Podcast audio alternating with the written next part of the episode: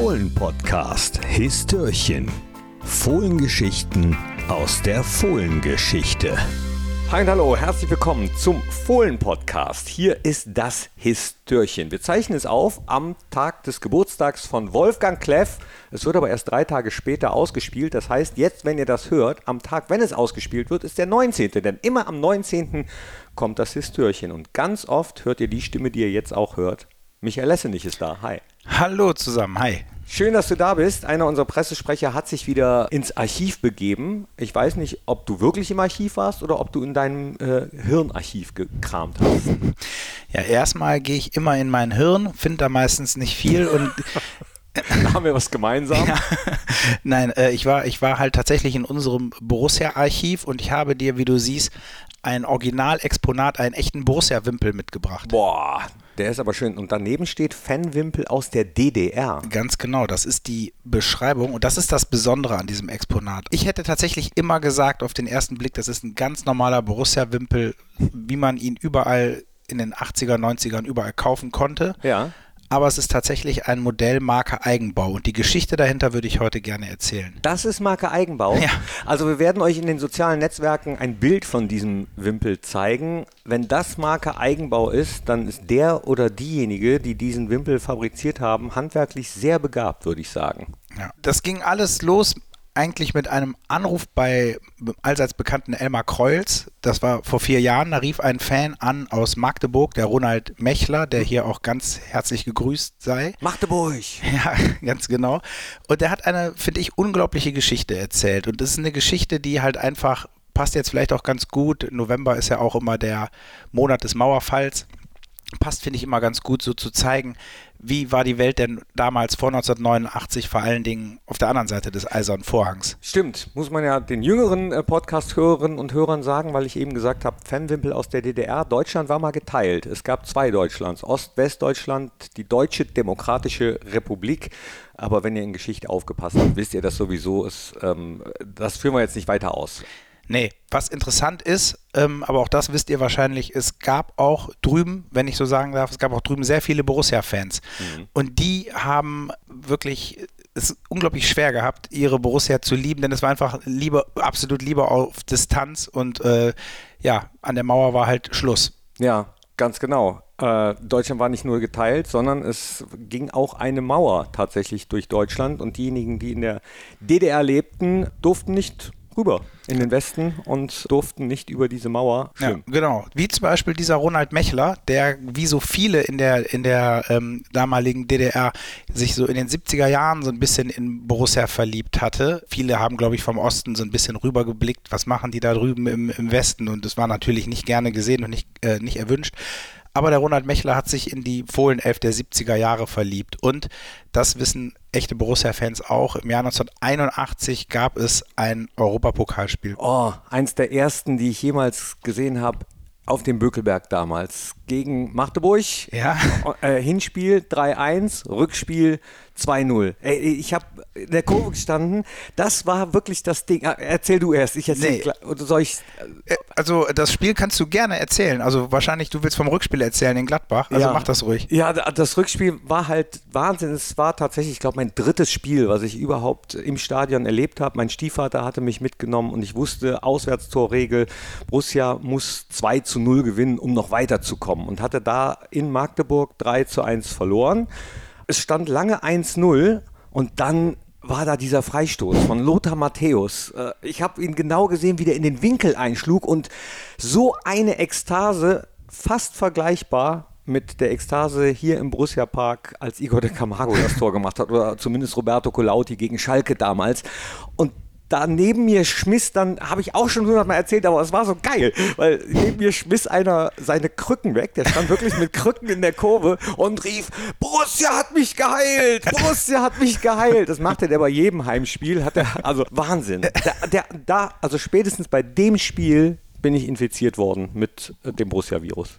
Ah, geil. Aber sorry, ich habe dich. Alles gut. Zurück zu Ronald. Ja. Äh, Ronald Mechler war natürlich damals, da war da 24 Jahre alt und, und war so überglücklich, dass seine Borussia nach Magdeburg zum Europapokal-Auswärtsspiel reist.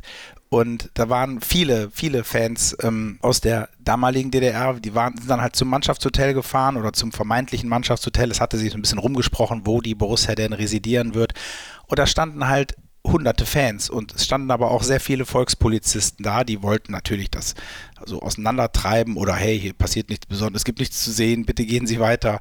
Äh, aber das war halt mit den Leuten nicht zu machen. Die waren einfach rundum begeistert und ließen sich da auch nicht vertreiben und äh, ja, irgendwann kam dann der Mannschaftsbus an, die Gladbacher stiegen aus und waren natürlich darauf vorbereitet und haben Fanartikel in die Menge geschmissen. Wobei Fanartikel heißt, glaube ich, in dem Fall eher Autogrammkarten, hier mal so ein Fohlen-Echo-Jahrbuch oder auch mal ein Fohlen-Echo-Spieltagsheft. Und da hat Ronald Mechler zugegriffen. Der hat sich, und das hat er, da kann er sich noch ganz genau daran erinnern, wohl Frank Mill, sagt er, hat dieses Heft, Mill. hat ein Fohlenecho geworfen, er hat es geschnappt, hat sich quasi gebückt auf dem Boden und hat das ganz schnell unter seinen Pulli gesteckt, weil wenn die Polizisten gesehen haben, dass man sich diese Sachen nahm, dann gab es halt auch echt Dresche mit dem mhm. Knüppel. Ja, und er ist dann halt total zufrieden mit seinem Fohlenecho nach Hause gelaufen und wusste dann sofort, was zu tun ist, weil er hatte tatsächlich diesen Plan, diesen Wimpel sich zu basteln. Krass. Ja, den kannte der irgendwie von, von einem Foto, hat er irgendwo mal gesehen und er hat sich dann halt eine Schere geschnappt, Kleber, Kleister, der hat sich wohl im Theater diese Fransen, die zu so einem Wimpel ja auch dazugehören, hat er sich besorgt. Es gab jetzt kein richtiges, ähm, keine richtige Folie, da hat er Butterbrotpapier ganz fest drauf gespannt und ich finde es halt irgendwie verrückt, dass in diesem Fohlenecho offensichtlich genau die Schriftzüge und Symbole im richtigen Maßstab, in der richtigen Größe waren, die er so brauchte für diesen Wimpel. Ne? Wahnsinn. Ja, also man sieht ja hier dieses Borussia VfL 1900, man sieht ähm, die Raute natürlich, man sieht die Pokale. Den DFB-Pokal, den UEFA Cup, man sieht die Meisterschale, ja. man sieht vor allem aber diese Fransen an der Seite. Also ihr müsst euch vorstellen, wie so ein Küchenvorhang mit äh, äh, langen Fäden, das kennen die meisten vielleicht. Und sowas ist ja häufig an Wimpeln in kurz dran. Ja. Und wie viele Fransen muss er da, da dran geknotet haben? Wahnsinn. Irre, ne? Also ich muss wirklich sagen, das Ding sieht auf jeden Fall besser aus als der, den ich damals ähm, auf der Kirmes beim beim Dosenwerfen äh, bekommen Also das Ding ist richtig schön. Ne? Hatte dann halt natürlich einen Ehrenplatz ähm, bei ihm im Wohnzimmer, bis die Mauer quasi gefallen ist. Und war natürlich auch irgendwie so ein Symbol, so ein Ausdruck nach so eine Sehnsucht nach der Reisefreiheit, äh, danach zu seiner Liebe Borussia endlich ähm, hinzukönnen. Vielleicht irgendwie auch ein stiller Protest gegen das, gegen das Ostregime. Also ich finde das äh, wirklich äh, sagenhaft und, und die Geschichte wird noch rund. Als dann die Mauer auf war, dann durften die Menschen ja reisen, dann durften sie in den Westen und ganz viele von diesen Borussia-Fans haben dann gesagt, ja gut, dann müssen wir natürlich jetzt zum Bögelberg, erste Fahrt. Und das hat der Ronald Mechler auch gemacht. Er ist, hat sich in seinen Wartburg gesetzt, ist 500 Kilometer gefahren, war dann am Bökelberg und war ein Heimspiel gegen Bremen. Das hat er uns erzählt im Februar 1990. Da hat er sich irgendwie, da hat er natürlich erzählt, was heißt natürlich, da hat er erzählt, als er sein Auto abgestellt hat und die Flutlichtmasten gesehen hat, da musste der erstmal weinen. Kann, kann ich nachvollziehen. Ja. Weil die Geschichte, die du gerade erzählst und ähm, dass Deutschland mal geteilt war und Menschen von totalitären Regimen daran gehindert werden, äh, frei zu sein, das hat man ja jetzt auch, wenn man die Nachrichten guckt, leider immer häufiger, ja. das Gefühl. Und da habe ich heute Morgen noch dran gedacht, wie schön Freiheit doch ist. Und deswegen kann ich das so nachvollziehen, dass er da erstmal ein Tränchen verdrückt hat. Ja, dann hat er irgendwo zum Glück noch eine Eintrittskarte gekriegt für das Spiel. Das Stadion war wohl relativ voll.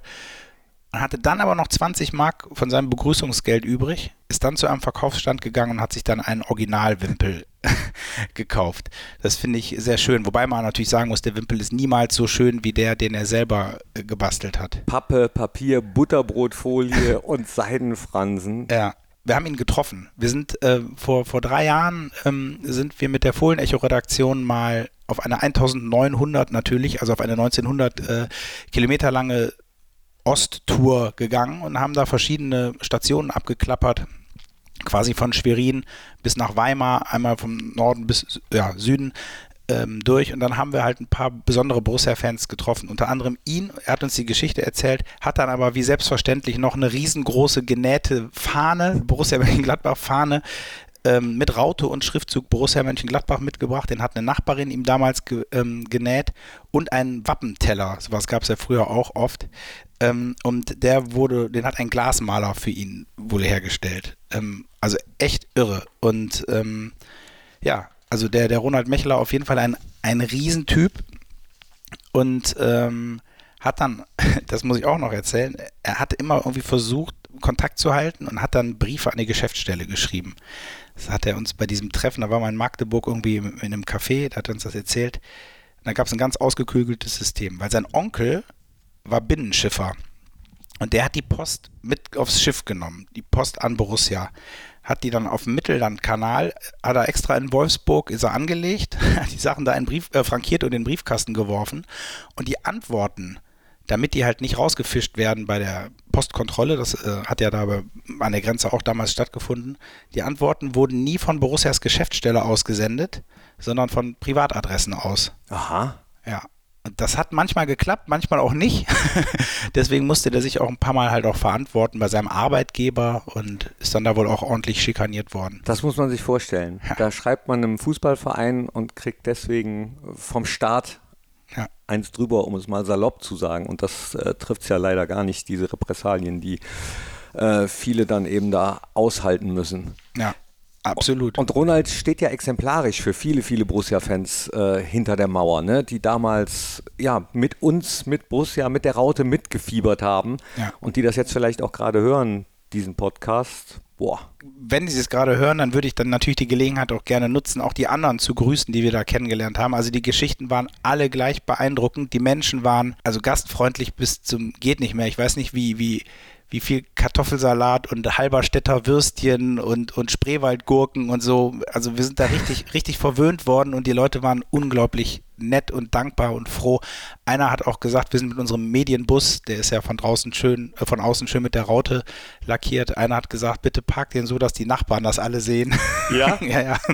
Also die waren total glücklich, dass wir da waren. Da waren wir in Schwerin bei den Mecklenburger Mützen, dann waren wir in Magdeburg bei Martin Finkler und nachher noch bei seinen Eltern, Tina und Rolf, die haben uns dann noch zum Abendessen eingeladen. Also der Martin Finkler hat also mit die größte Sammlung, Borussia-Sammlung, die ich so kenne.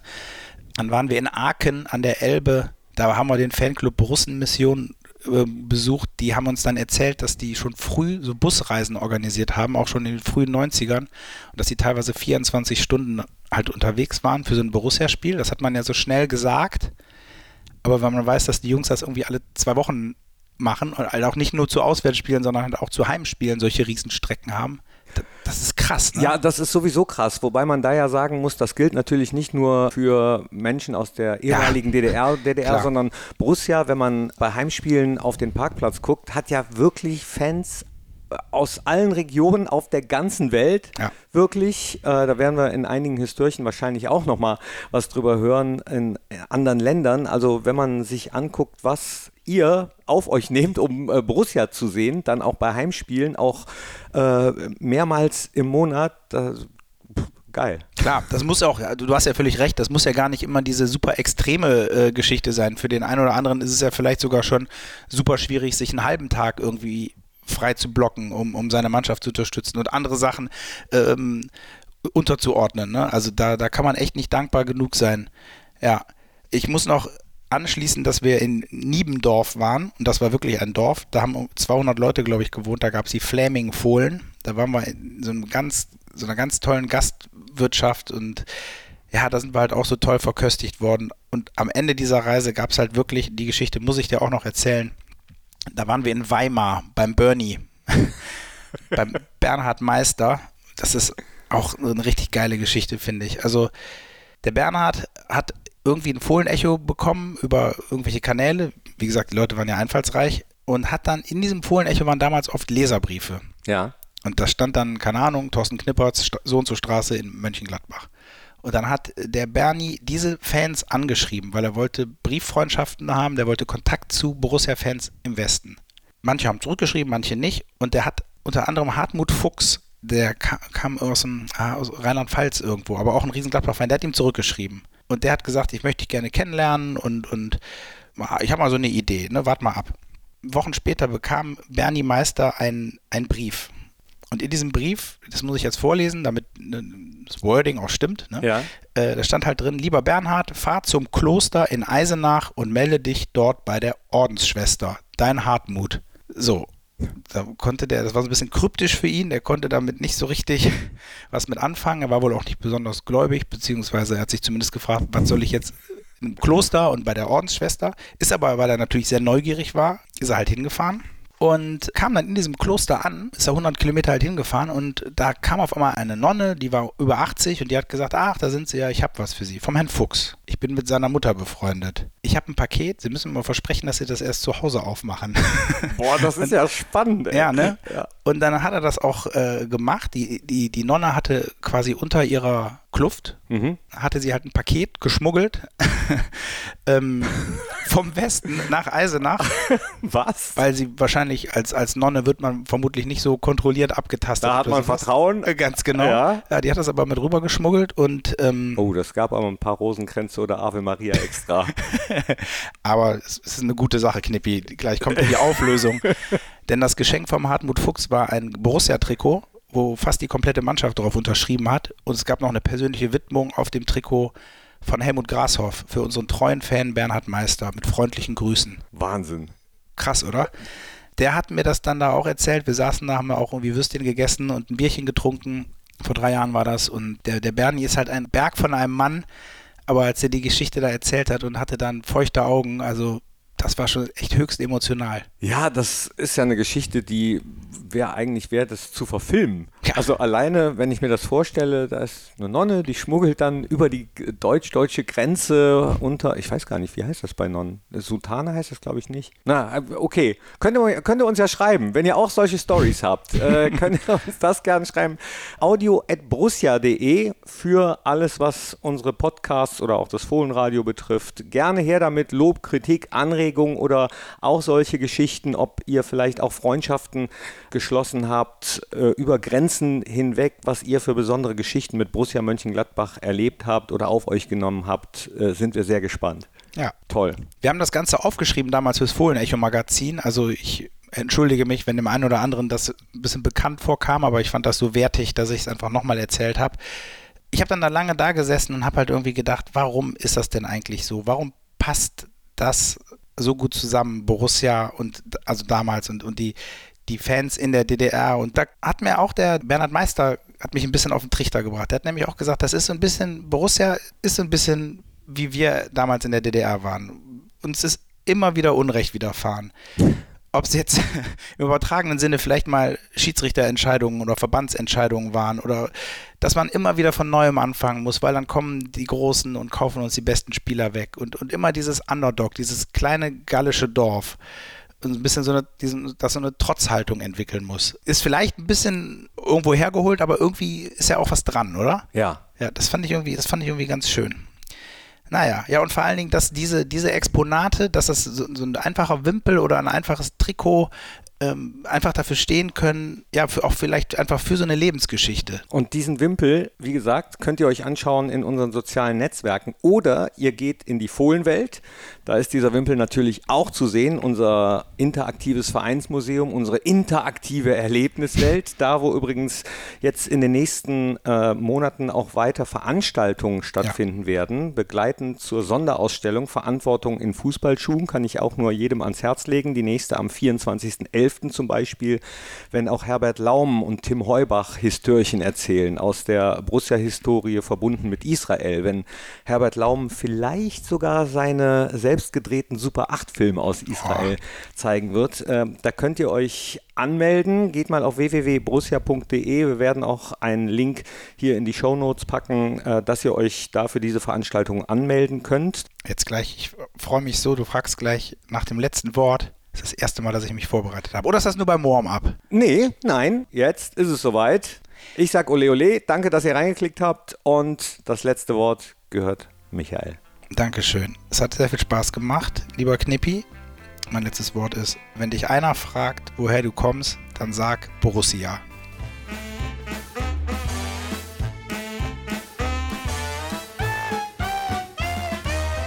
Das war der Fohlen-Podcast Histörchen. Hört auch ein in alle anderen Fohlen-Podcasts von Borussia Mönchengladbach.